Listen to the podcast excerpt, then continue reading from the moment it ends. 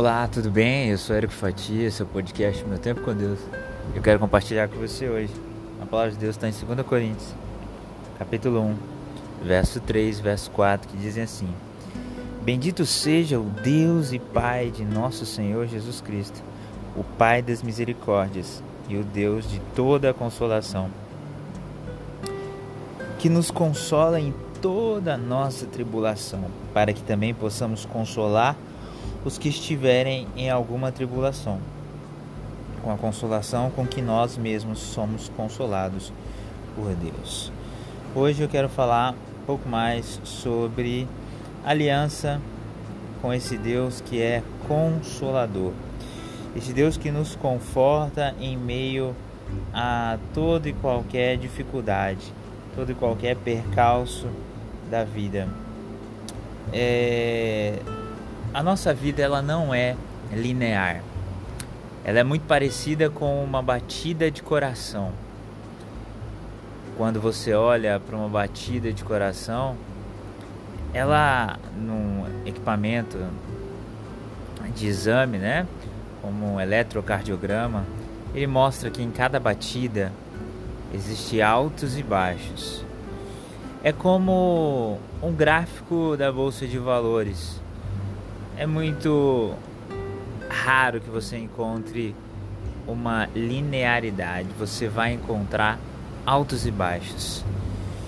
E, e a nossa vida é assim. Um dia aparentemente está tudo bem, você está tranquilo, você está tranquila, está feliz, e no outro você acaba tendo uma notícia difícil. Às vezes naquele dia que está sendo maravilhoso, você tem uma pequena notícia que te traz um pouco de dissabor talvez um grande dissabor. A questão é como lidar com isso na vida, sabe? É, o próprio Jesus Cristo chorou porque ele estava numa condição de ser humano. Nós não, vamos, não vamos ser felizes todas as horas de todos os dias da nossa vida. E é normal, e está tudo bem. Porque Jesus disse: No mundo tereis aflições, mas tem de bom ânimo, eu venci o mundo. É natural estarmos passando às vezes por um momento de tristeza, com uma notícia complicada. É natural vivenciar o luto depois da perda de alguém que tanto amamos. É natural sentir o luto pela morte de um sonho, né? Que você deixou de realizar. É natural ficar chateado porque o pneu do carro furou. Enfim, de pequenas a coisas grandes, nós recebemos todo dia, ou quase todos os dias, expectativas de frustrações. E o inimigo das nossas almas, ele não quer que a gente só fique triste naquele momento, mas ele quer que aquela frustração seja permanente. E, e Jesus Cristo, ele quer que a gente aprenda com as frustrações, aprenda com os erros e, e olhe para ele, que ele é o nosso consolador. E ele nos consola como ninguém pode nos consolar. Ele nos ama, ele nos conforta, ele usa o instrumento do tempo para também é, que o nosso corpo e a nossa mente sejam curados, sejam restaurados, sejam trabalhados para saber lidar com as dores do tempo. Ah, cada um de nós caminha uma jornada e pode ser que lá no passado você tenha tido uma frustração que criou uma janela killer na sua vida. O que, que é isso?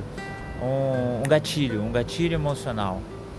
E para muitas dessas situações é recomendado até que um profissional da saúde, um psicólogo, um psiquiatra, seja consultado.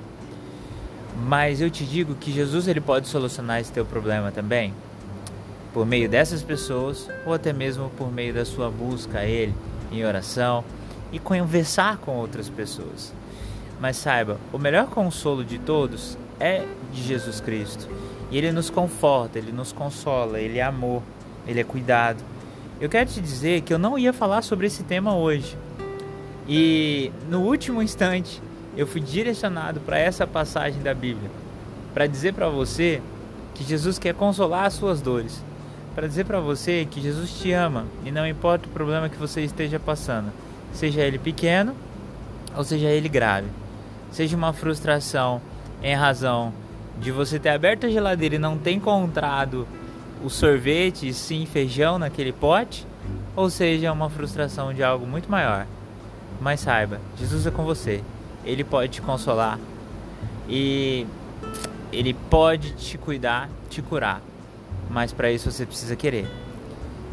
Feche seus olhos, eleve seu pensamento aos céus e peça a Ele, Pai, consola e conforta meu coração das dores, das incertezas, de tudo aquilo na minha vida que tem me deixado ou me deixado frustrado.